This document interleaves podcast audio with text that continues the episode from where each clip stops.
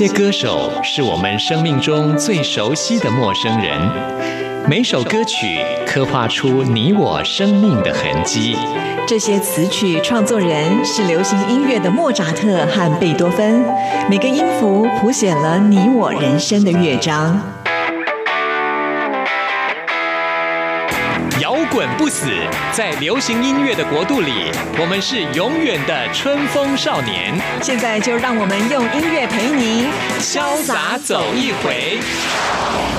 音乐 MIT 万象音乐始于这里。亲爱的听众朋友，大家好，欢迎收听今天的音乐 MIT Music in Taiwan。我是谭志毅。前一段时间呢，我的社群网站像是脸书啦，还有微博，几乎都被美美的樱花照片给洗版了。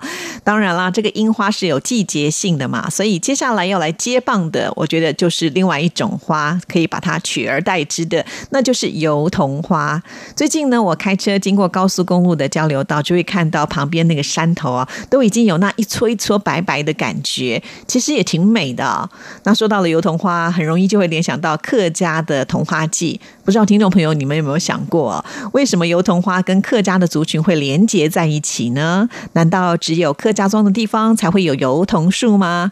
其实当然不是这样了哦，呃，客家人的勤俭朴实的生活跟油桐树倒是有一些关联，因为呢，这个油桐树哦，它本身是具有经济价值的。比方说，油桐籽是可以提炼桐油，那还有这个油桐木呢，是可以制作我们生活当中的一些基本的素材。所以在早年物物资比较匮乏的时候呢，油桐树就衍生出的经济价值也成为了客家人辅助家计的一个非常重要的来源。所以现在在油桐花开的时候呢，举办这个客家桐花季，就是希望能够借着活动邀请大家来赏花，还可以认识客家的文化。最重要的就是要表达对于这个大自然啦，还有山林的感谢。这样听起来会不会觉得我们这个赏花呢，就更具有意义了一些？哈，好，那我们今天呢，一开场。当然还是要来安排一首跟油桐花有关联的音乐作品了。要来播放的就是随心所欲乐团他们所推出的《猪五花》这一张专辑。听众朋友听到这边是不是觉得很奇怪？猪五花难道是五花肉吗？其实不是啦，这里的“猪”呢，指的就是各位啊，诸位的那个“朱”，一个言字旁旁边再一个作者的“者”。那“舞呢是跳舞的“舞”，所以《猪五花》的这一张专辑所有的曲目呢，通通都是跟花有关联的。除了我们今天介绍的油桐。花之外呢，像是经常在夏天会出现的牵牛花啦，还有蒲公英啊，还有瓜帮灰这些呢，都是这张专辑当中的曲目啊，很有意思吧？哈，那我们今天要来听的这一首油桐花，在创作的时候，当然也少不了有客家的元素在其中呢，有模仿老山歌，还融合了爵士蓝调的风格。这首曲子呢，它就是希望能够描写出风一吹来啊，落下这个雪白花瓣的那种浪漫的氛围，算是一种。种初恋酸甜的滋味吧，哈，好，那我们现在呢就来欣赏随心所欲乐团所演奏的这一首油桐花。听完之后呢，就要进入到我们今天的第一个单元——一首歌一世情。今天邀请到的就是钢琴家陈玉秀老师，要来分享影响他最深的一首歌。另外，音乐大搜查的单元，我们今天要介绍三张 CD 哦，就是要搜查出最新台湾优秀音乐人他们创作或者是演出的作品。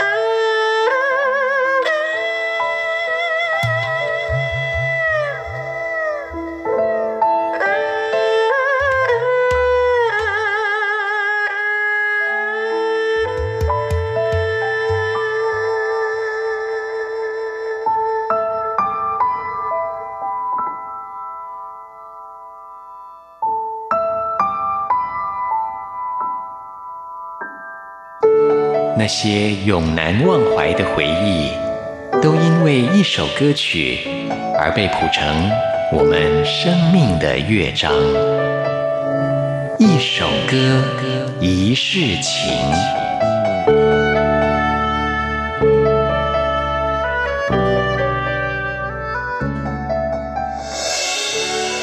国际知名钢琴演奏家陈玉秀。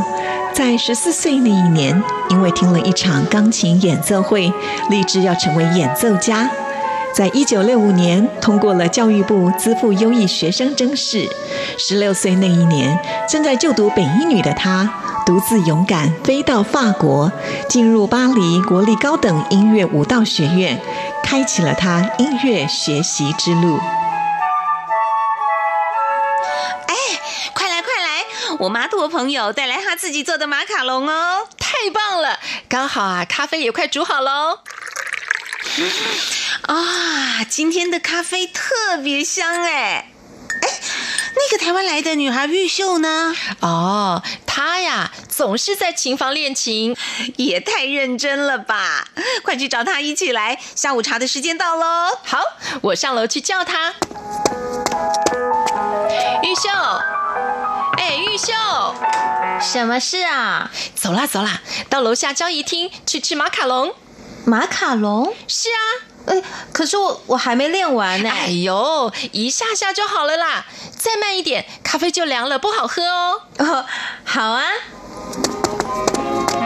玉秀，快来尝尝我妈做的马卡龙，大家都说很好吃哦。哇，颜色好漂亮哦！谢谢。嗯，真好吃。就是啊，还好我们动作快，不然啊就抢不到了。哪有那么夸张啊？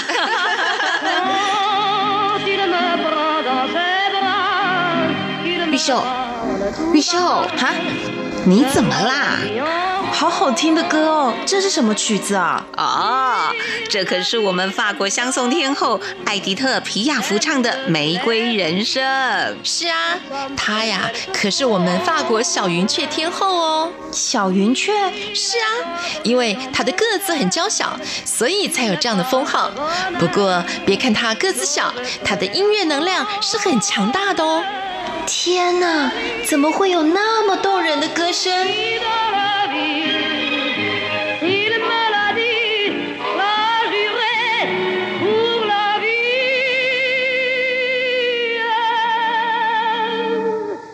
首歌，一世情，带领我们大家认识影响音乐家最深的一首曲子。刚才我们听到的广播剧中，就是钢琴家陈玉秀老师他第一次接触到影响自己最深的一首歌。原本呢，我们就在想，钢琴家可能呢会在这个单元里跟大家分享哪一个伟大的钢琴作品。可是真的没有想到，就是在学校宿舍的交谊厅里面听到的《法国相送》，而且是在十六岁，是少女情怀的。时刻深深的被感动。其实我在呃更年轻的时候，在台湾的时候，有一首古典音乐影响我很深，那是肖邦第三首叙事曲啊。但是我到法国去以后，因为古典音乐我在台湾就学习很多，但是我到法国去。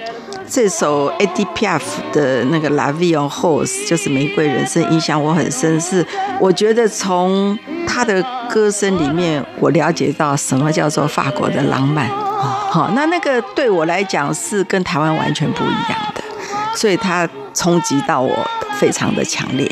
然后我就慢慢的体会到说，他所叙述的那种。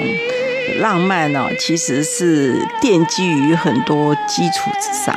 是第一次听到这首曲子的时候是十六岁嘛？对，那个时候就懂得浪漫吗？还是因为透过他的歌声传递出来的那种讯息，还是说歌词的内容呢？应该讲说十六岁的时候是一个就是少女嘛，所以对恋爱啊都有一种憧憬啊。所以当我到巴黎去的时候。哎，我的同学们都已经在恋爱了，啊，可是我好像傻傻的，尤其是来自于这么保守的台湾，对，这简直是天壤之别。但是我好像没有办法去了解，可是我听了这首歌以后，非常非常的感动，嗯，所以我就了解说，真正的爱哦是什么。就是说，从歌曲里面去了解，是因为这首是一首法文歌，老师可以帮我们解释一下，它歌词里面到底在讲些什么样的内容？哦，它的歌词呢，就是非常的美啊。当你把你的眼光亲吻我的双眼，它是用眼睛来亲吻的，同时呢，你的嘴角有一个非常优雅的笑容，这个就是我所爱的我的男人。一开始就把它描述出来了哦，那接着他就说。当你把我涌入你的双臂当中的时候，哈，你用很低沉的声音跟我讲话，而他所叙述的每一个爱情，其实都是日常生活。所以你从这里就知道，说真正的情感，它实在是源自于日常的生活。可能一句很简单的“你吃饱了吗？”或者是“嗯，你会冷吗？你会热吗？”这其实就是一种关怀。那那种关怀，我觉得是可以从你的这个毛孔钻入你的心底的，哈。那这个就是一种法国的浪漫，哈。然后在这个歌词。里又讲，就是说，当你用你低沉的声音跟我讲日常的事情的时候，就会深刻的印在我的心内。我知道你在讲什么，你也知道我，我们的爱是永无止境的，哈！我可以快乐快乐一直到我人生最后一天，所以他这里面也没有什么特别。强的一种字眼，可是它其实就表示出一个非常平淡的生活，可是里面就充满了爱。它是很生活的，可是写的又却很能够撼动自己的内心的那种感受。对，而且我觉得最难得的这首曲子就是艾迪特皮雅夫他自己的创作。创作，对对对。一般来讲，我们可能只知道他会唱歌，但事实上原来他也会写歌词。因为他的一生非常的坎坷啊，他尝尽人生的酸甜苦辣。他从小的时候父母亲。就不在身边，他跟着他的祖母，那他祖母又是在妓院里面工作的，所以他小的时候其实都是跟这些呃，就是呃比较低阶层、低阶层的生活的。可是低阶层的人，他的感情更真诚，所以他流露出来的东西就是更直接，没有任何的掩饰，但是非常的热情。他有三首最著名的歌，另外一首叫做。Lim a l 啊栏目《爱的礼赞》，然后还有一个呃，No 就和 c r e t 黑暗就说无怨无悔，这其实都是在叙述爱。那他那种爱的方式就是日常的生活，可是所表达的非常的深沉。还有一个就是说，他什么都不管，他就是只要有爱，他。一生就满足了 那种感觉，是因为其实，在当时那个年代的时候呢，他算是有婚外情的。对对对，所以应该来讲，那个社会不太能够接受。可是他好像不去顾外面的眼光。对对对，他就觉得我爱就是我爱，就是忠于他自己的那份爱。对对，所以就透过他的音乐不断的传递出来。对对对对。那我们就很好奇啊，像他这样子一个这么有个性，再加上呢，他的出身并不是很好，可是怎么让大家知道他的才华呢？刚开始的时候，当然是说有他的老板，就是香 e a 在 s e a 在开了一个，就等于是夜总会这样。然当他听到他的歌声的时候，他就觉得他是未来的啊，这个明日之星，明日之星，所以他就请他来。可是。他因为生长在一个比较低阶的生活里面，所以他法文的发音是不正确的。所以事实上，AGPF 他的法文是被他的老板重新学习的。他后来唱出来的，我觉得最重要是他唱出来的歌声，你会觉得他是从肺腑里面出来的那个声音，非常圆又非常厚。而且它比较低一点，所以它有点像大提琴的声音，就非常感人。是，所以最后呢，法国人也视它为是一个国宝。对，它就变成是法国双宋的天后。然后它过世的时候，很多人都参加了这个葬礼。那。呃，那时候形容就是说，第二次世界大战以后，法国的街头没有这么多人过。那一直到现在，他的墓园是在巴黎的贝拉莎斯。他过世已经七十几年，可是那里的鲜花不断，一直到今天都是如此。是，大家还是非常感佩这位法国的香颂天后啊。对，刚才提到，其实他是一个相当有个性的人，而且会为爱情不顾一切。不过呢，他的爱情故事也是挺悲惨的。对，就明明有一个也很爱他的人，然后就在等他的路上，可是却发生了悲剧。对，这对他来讲影响都非常的大。对对对，他就是等待那个应该是拳击手嘛，可是就是因为空难就过世了。然后他后来就喝很多的酒，而且又嗯就是有毒品哈等等的，所以他最后他的身体很不好。嗯，听说好像也是因为车祸的关系，对当时的医药也没有这么的发达，他必须要用一些吗啡的这种药品来止痛，而且他就是呃，到晚年的时候身体很不好，其实他还不是很老就过世了，所以他最后的人生是非常的可以讲说令人哀伤的了。是，其实呃，从您第一次听到这首曲子到现在也有很长的时间，据我所知，好像老师你现在听到这首曲子的时候，还是会感动的想要流泪，为什么呢？我觉得他的声音，还有他的词，百听不厌。一直到今天，我如果听到，我还是非常的感动。是。那您身为一位钢琴家，那像这样子的一个音乐，对你来讲有什么样的影响或启发吗？我觉得，身为一个艺术家呢，其实感觉都非常的灵敏的。人的感觉还是要经过开发的。有些人他感觉很强烈，可是。你如果受到更大的感动的时候，你其实是可以开发的更广。所以我非常喜欢听法国的双颂，我也非常喜欢听台湾的流行歌，因为他们会提供给我不一样的领域，而我所受的感动是完全不一样的。在古典音乐里面，我有我的天地。我能够知道我喜欢什么，我想要开发什么。可是，在像法国的凶松，或者是台湾的流行音乐里面，我会有不一样的世界。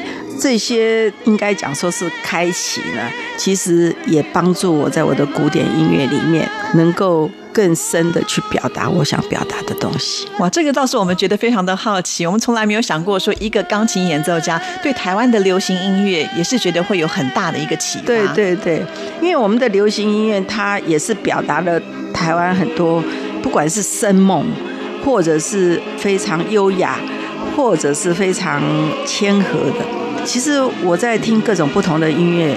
我所感受到的是各种不同的感觉，并不是一个类型的音乐里面它是被限制住的。哦，你听各种不同的音乐，给你各种不同的启发。但是最后，我还是回到我自己的专业里面。那回到我们今天介绍的这一首《玫瑰人生》呢？也许对很多的听众朋友来讲，我听不懂法文，可是我面对像法国相送这样的音乐的时候，我应该抱持一个什么样的心态去接受，我才能够进入到他们的音乐的精神里？我觉得你就听，你就已经进入了。所以其实我们大家常常听到法文歌，只是你不觉得那个是法文歌，然后你觉得好听，你喜欢。所以其实每一个人都说音乐它是没有语言的界限。对对对，你就把它当做是一个旋律来听。其实只要进入到那个状况的时候，你会觉得很享受那个过程。你只要听，你就一定会喜欢的。对，其实只要慢慢的接触，我相信一定会找到一个最感动你的部分。对对对。好，那我们现在呢就来欣赏。讲这首《玫瑰人生》，也谢谢老师接受知意的访问，谢谢您来。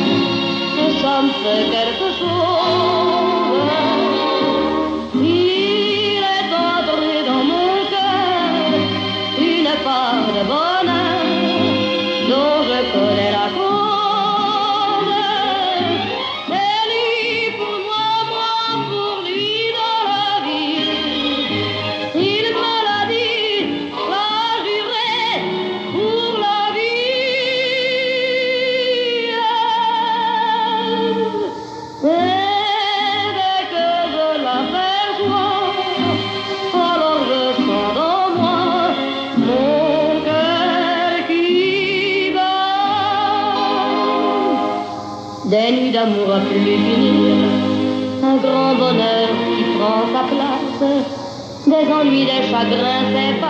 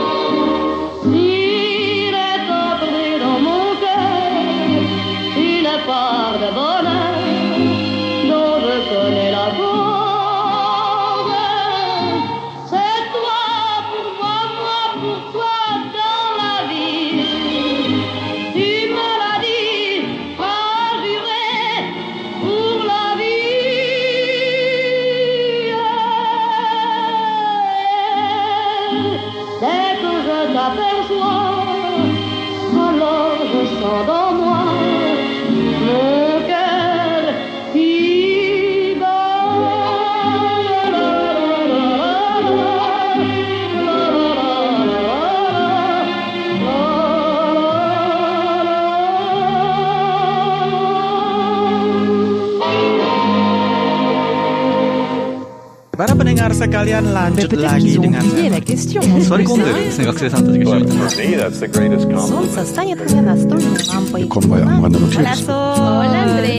无论你在世界哪个尽头，请你跟我这样做。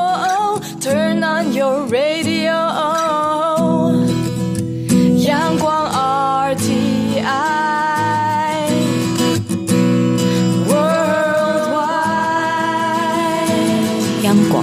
联系世界的桥梁。这里是中央广播电台台湾之音，听众朋友现在收听的节目是音乐 MIT Music in Taiwan，我是谭志毅，接下来进行下一个单元——音乐大搜查。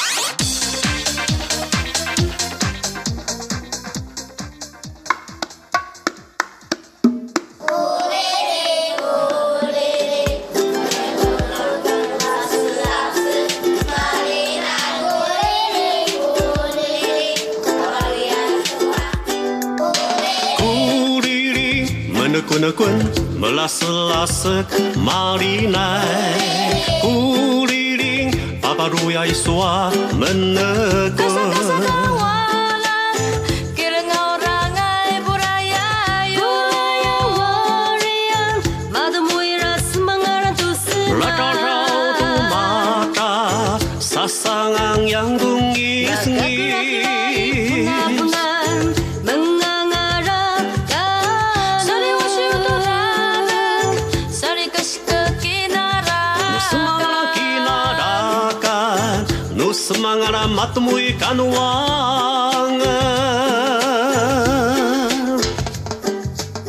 可爱的哭哩哩，这是什么意思呢？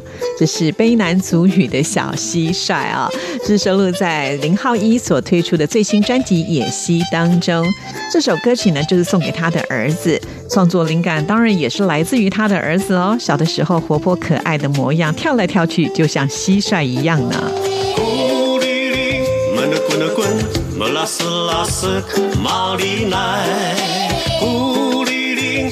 路要一顺，人乐观。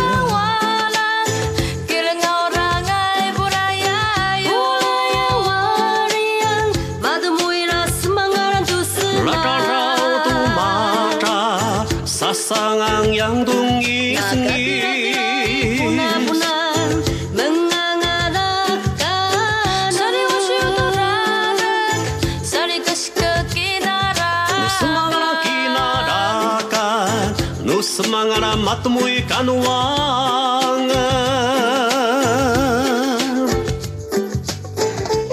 音乐大搜查的单元里，就是为听众朋友来介绍在台湾的这些优秀音乐人，他们创作或者是演出的作品。先来介绍的就是台湾原住民卑南族，来自于南王部落的林浩仪。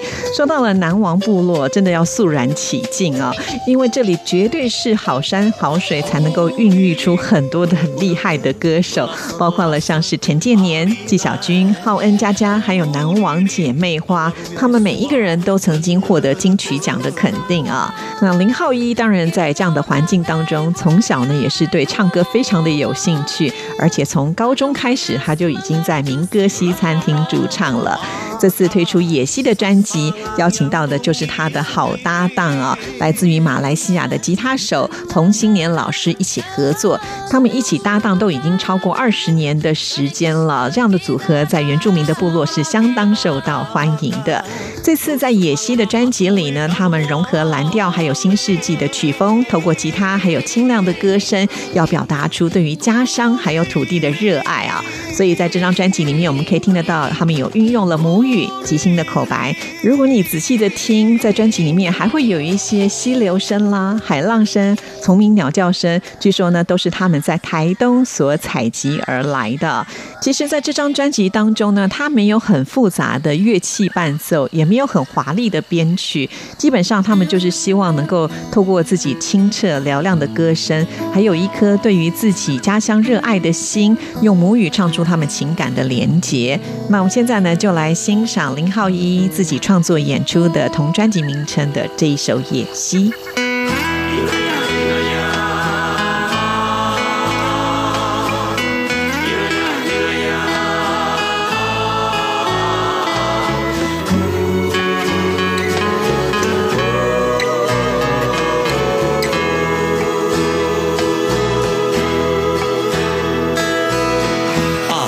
Maria a Saturnuna i au aur uling ulinguran kana karun Tirana inaya Gasa gasa gas sâmbătangu sâmbănai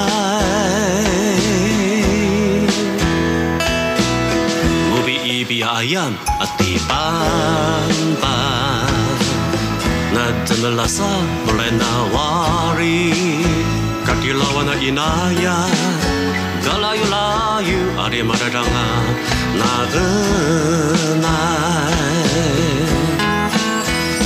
いいなやあいなやありこばるくさるうたびりがいなやからるまあすまがらだいなららか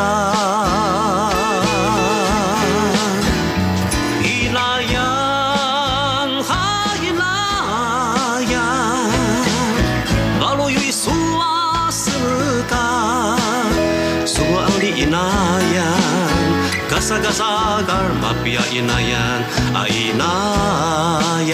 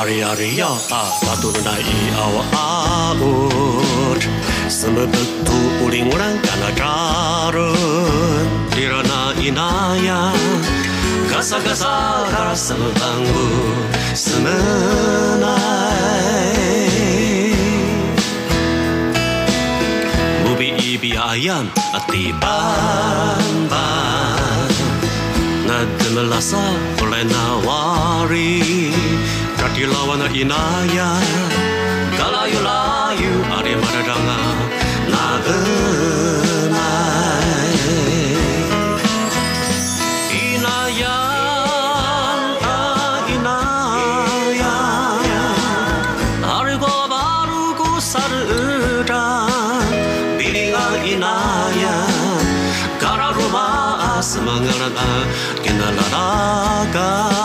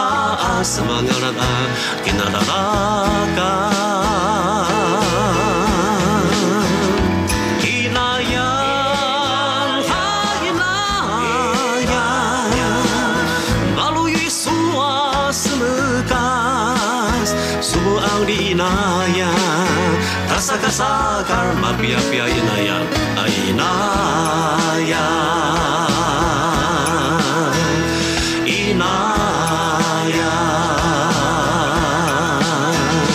伊娜呀，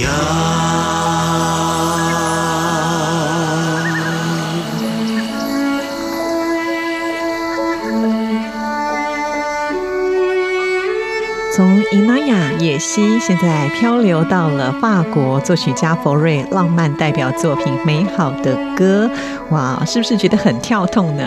其实一点都没有违和感，而且呢还有关联性哦。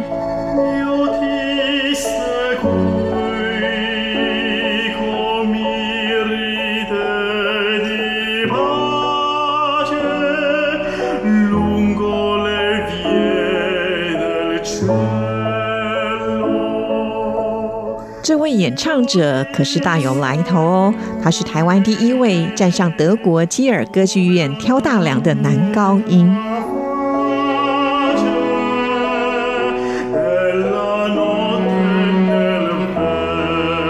他的演出受到国际乐评的赞赏，说他轻巧灵活唱腔和华丽闪耀的头声共鸣是罗西尼歌手的不二人选呢。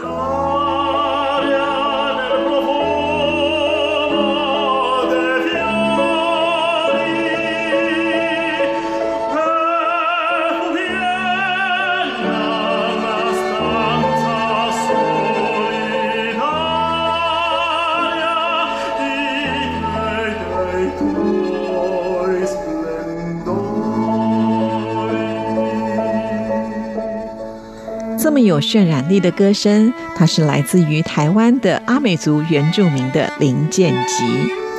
林健吉其实从高二的时候才决定要投考大学的音乐系，从这个时候才开始练习声乐。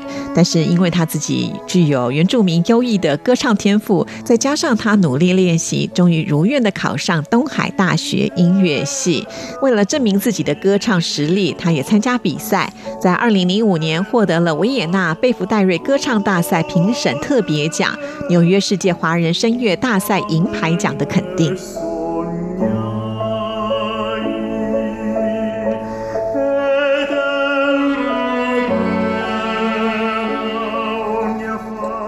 林建吉，他的音色柔美，而且是具有张力，非常适合来诠释莫扎特，还有意大利美声剧嘛。那我们今天为听众朋友介绍的就是他发行最新的专辑《唱歌吧》。在专辑当中的曲目呢，有浪漫、有温馨，还有动人的情歌。我们现在呢听到的就是法国作曲家佛瑞《美好的歌》其中的第一段《在光环中的圣女》。那《美好的歌》总共有九段，通通都收录在其中了。另外呢，还有两首是改编过后很有特色的阿美族古谣，还有两首都是用诗来演唱的艺术歌曲，其中一首是唐朝诗人李璟的《山花子》，是由戴鸿轩老师。作曲，另外一首呢是台语的艺术歌曲哦，是向阳老师所写的《最盖金》、《楼来袭》，世界恬静到来时，那潘黄龙老师作的曲。从专辑当中，我们也不难发现啊，林建吉呢，他是把自己的文化都融入在里面了，同时也展现出他语言的天分，可以唱这么多种不同语言的歌曲啊。那我们现在呢，就要来听的就是他透过母语来演唱的声乐曲目，是收录在专辑当中的第一首《阿美族古调水莲情歌》。水莲情歌呢，是花莲海岸山区水莲部落传唱的民谣。这首曲子其实它有点感伤哦，因为歌词呢讲到的是母亲父。亲，小情人虽然不舍，但是为了工作必须离开，也不知道什么时候能够再相聚啊。那听众朋友可能在过往都听过呃原住民的古谣的演唱，应该有了一个既定的印象。那今天呢，我们来听听用声乐的方式演唱会有什么不一样的地方。来听这一首《水莲情歌》。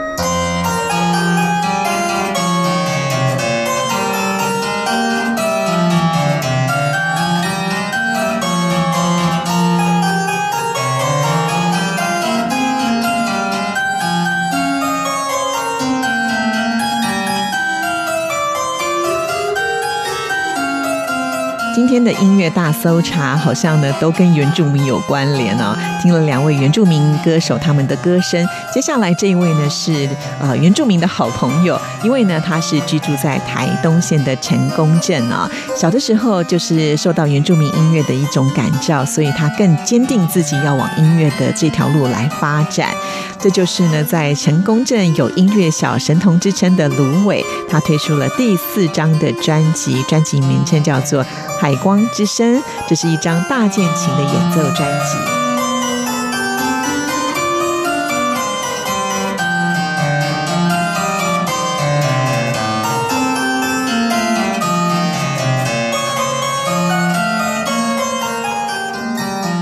芦苇的妈妈是一位音乐老师，从小就发现芦苇有音乐上的天分。不过，上天好像对他们家开了一个玩笑。芦苇到了十岁以后就没有再长高了，手脚还特别的小。访遍了名医，做了各项的检查，都查不出原因。尽管先天的限制让他比较难成为一流的音乐演奏家，但是芦苇对于音乐的热爱从来不减退。十五岁的时候呢，就帮国片《不倒翁的奇幻旅程》编写配乐。后来他妈妈也送他到奥地利格拉兹音乐学院就读，主修大键琴。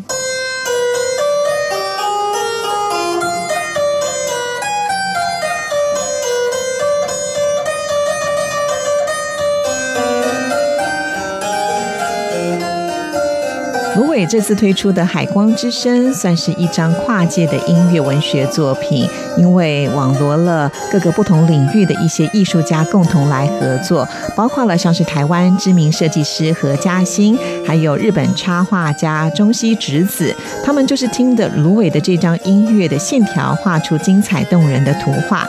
另外呢，还有芦苇的妈妈钟慧君，一直以来呢都是芦苇专辑当中的音乐制作人，这次呢甚至还写了。一本贴近在地生活的渔村散文也收录在其中，还有摄影师 CENTRA，他之前呢跟芦苇去旅行，他们的足迹踏遍了日本还有台东，所以呢他们希望透过自己的一个视角，表现出台湾台东的温润，还有南国风情的人文情感啊。因此，芦苇的这一张专辑和他之前的音乐创作的呈现是截然不同的。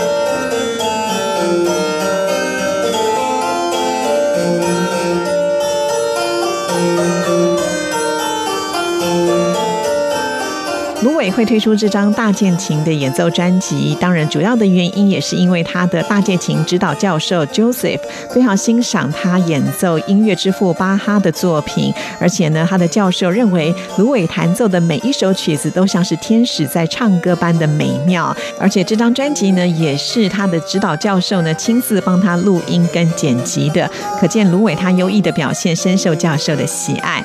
那我们现在呢就来欣赏芦苇所演奏的巴哈二。声部创意曲的第一首 C 大调。那我们今天的节目呢，也要在芦苇的演奏乐声当中，要跟您说声再见了。谢谢您的收听，祝福您，拜拜。